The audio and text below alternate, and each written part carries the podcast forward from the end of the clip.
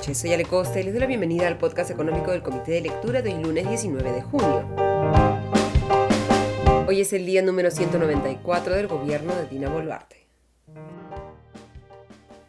El Congreso ha ampliado hasta este viernes la presente legislatura y tendrá tres sesiones del Pleno esta semana para aprobar una serie de proyectos de ley y de reforma constitucional que llegaron a aprobarse por parte de las comisiones a más tardar el 15 de junio. Esto lo ha señalado la presidenta de la Comisión de Economía del Congreso, Rosángela Barbarán, de la bancada de Fuerza Popular, quien ha señalado que la Comisión de Economía no va a debatir el proyecto de ley que permitiría o que busca un retiro de los fondos de las AFPs, ya sea de 3 UITs o de 4 UITs, y debido a que la Comisión de Economía es la que está evaluando este proyecto de ley, ninguna otra comisión podría aprobarlo y hacer que llegue al Pleno. ¿Qué significa todo esto entonces? La conclusión que podemos sacar es que al menos en esta legislatura que vence y que termina el viernes, el Pleno del Congreso no va a poder debatir y por lo tanto tampoco aprobar un eventual retiro de los fondos de pensiones. Lo que todavía no se sabe si se va a llegar a debatir y o aprobar es el proyecto de ley de reforma de pensiones aprobado por la Comisión de Economía.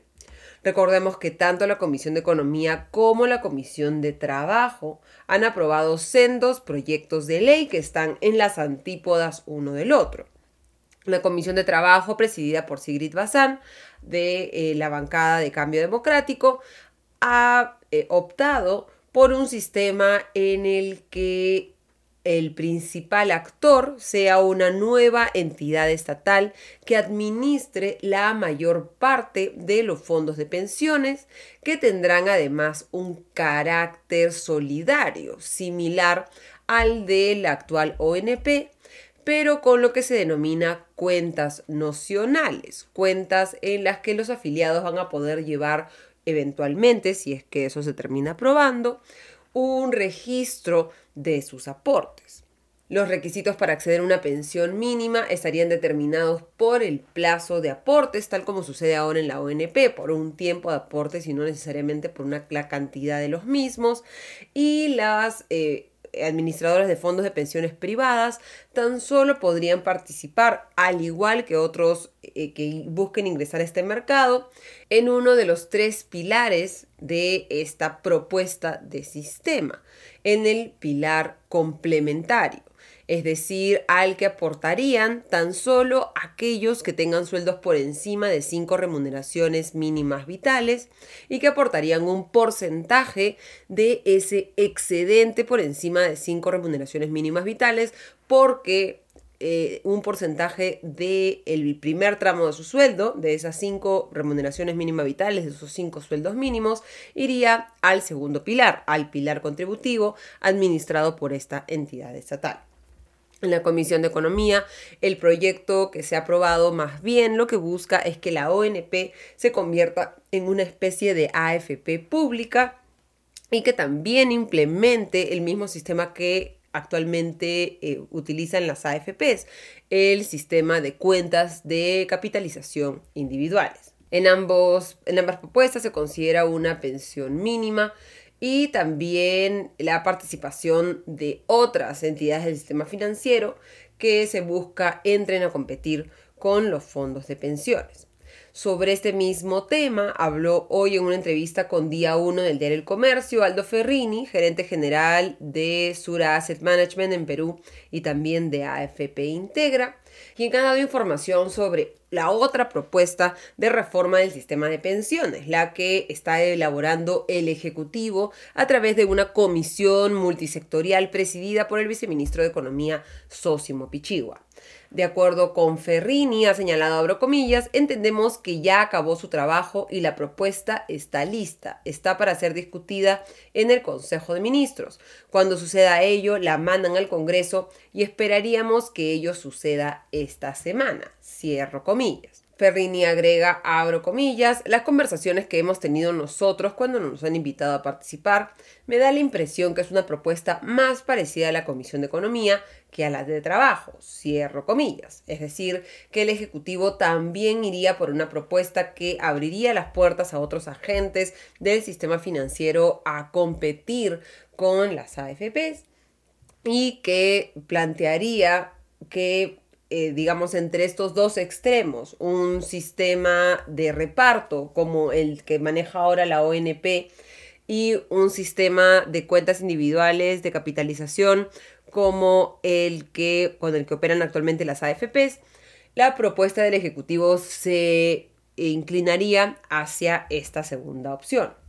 Durante la entrevista, Ferrín también ha dado detalles sobre futuros proyectos de AFP Integra, como la propuesta que han hecho ya la Superintendencia de Bancas, Seguros y AFPs para poder implementar otros fondos distintos al fondo 1, al fondo 2, al fondo 3, en los que pueden estar los afiliados de los fondos de las AFPs y en el que se invierten sus aportes obligatorios. Lo que estaba buscando eh, AFP Integra, y ya le ha hecho la propuesta a la SBS, a la Superintendencia de Bancas Seguros y AFPs, es poder crear otros fondos, un fondo 5, 6 o 7, que sean fondos independientes y en los que se puedan invertir los aportes voluntarios de los afiliados, que puedan estar más atraídos por fondos estructurados de distinta manera y que no tengan los límites en los que actualmente tienen que jugar los fondos obligatorios. Recordemos que cada uno de los fondos tiene un perfil de riesgo distinto y una proporción distinta de eh, inversiones en instrumentos de renta fija, en bonos, etc. y en instrumentos de renta variable como las acciones. Mientras más riesgoso es el fondo, más hay inversión en acciones y lo que busca Integra es poder liberarse un poco de esas limitaciones para hacer más atractivos estos fondos independientes y atraer el ahorro voluntario de los afiliados a las AFP. Regresando al debate de la reforma del sistema de pensiones, el proyecto de ley, el dictamen en mayoría aprobado por la Comisión de Economía, ya está en la agenda del Pleno del Congreso desde la semana pasada. Vamos a ver entonces si se pone en debate y si el Ejecutivo logra enviar su propuesta de reforma de pensiones al Congreso, si se ve una flexibilidad por parte de los congresistas para poder implementar algunas de estas propuestas para elaborar un dictamen sustitutorio que pueda ser el que se debata en el Pleno del Congreso.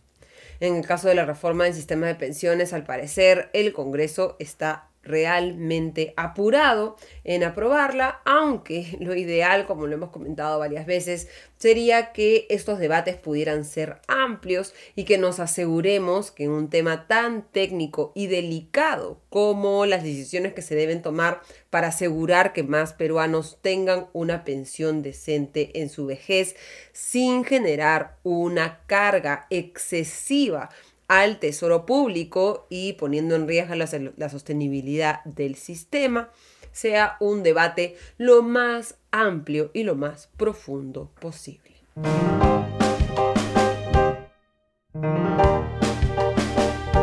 Y en materia de negocios, claramente la noticia del día es el anuncio de que Pedro Cortés, actual CEO de Telefónica Movistar en Perú, va a dejar este puesto el 30 de junio y va a asumir la dirección de estrategia de Telefónica Hispanoamérica con base en Madrid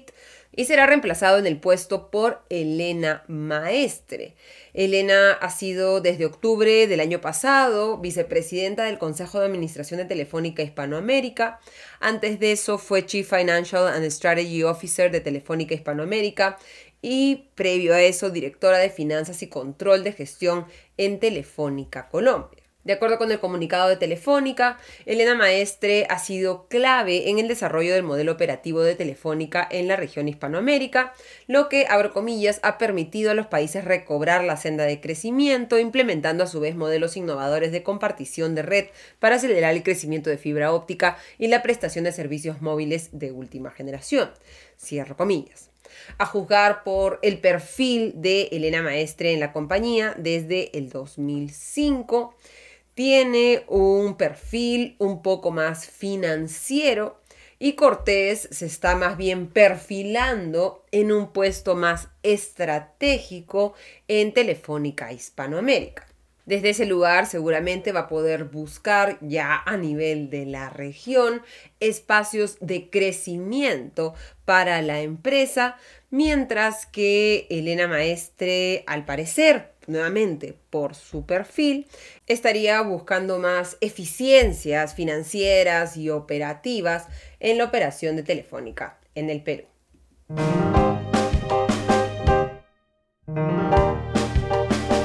En el panorama internacional, el Banco Central de Chile mantuvo hoy su tasa de interés referencial en 11,25%. Esto era largamente esperado por el mercado, pero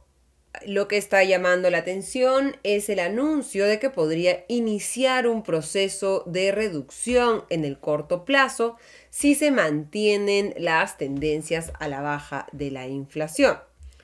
en el directorio la decisión de mantener la tasa no fue unánime. La presidenta del Banco Central, Rosana Costa, votó por esa opción junto a otros dos consejeros, pero dos votaron por reducirla en 50 puntos base, es decir, en iniciar ya un agresivo recorte de las tasas de interés. Como hemos conversado varias veces, la tasa de interés es la principal herramienta de política monetaria del banco, de un banco central para buscar mantener a raya la inflación. En momentos de alta inflación como el actual, se elevan las tasas de interés para limitar la demanda a través del encarecimiento del costo de la inversión y del consumo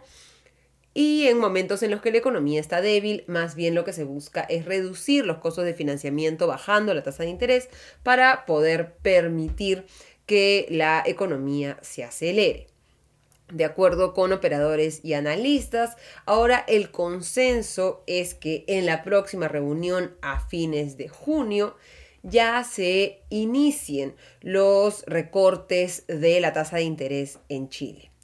En mayo, la inflación mensual fue de 0,1%,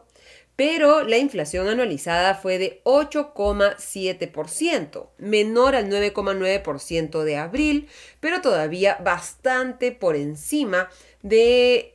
los rangos ideales de la inflación que definen los bancos centrales. En Chile, el rango meta de la inflación, el rango ideal de la inflación es entre 2 y 4%, por encima de entre el 1 y 3% que se implementa, por ejemplo, en el Perú. Va a ser interesante ver entonces cómo evoluciona la inflación en Chile, en un contexto en el que recordemos su tasa de interés referencial de 11,25% está bastante por encima del 7,75% que es la tasa de interés en el Perú, en un contexto en el que el presidente del Banco Central peruano ha dejado entrever en su presentación del reporte de inflación que todavía un recorte de tasa de interés en el Perú no está en el horizonte inmediato.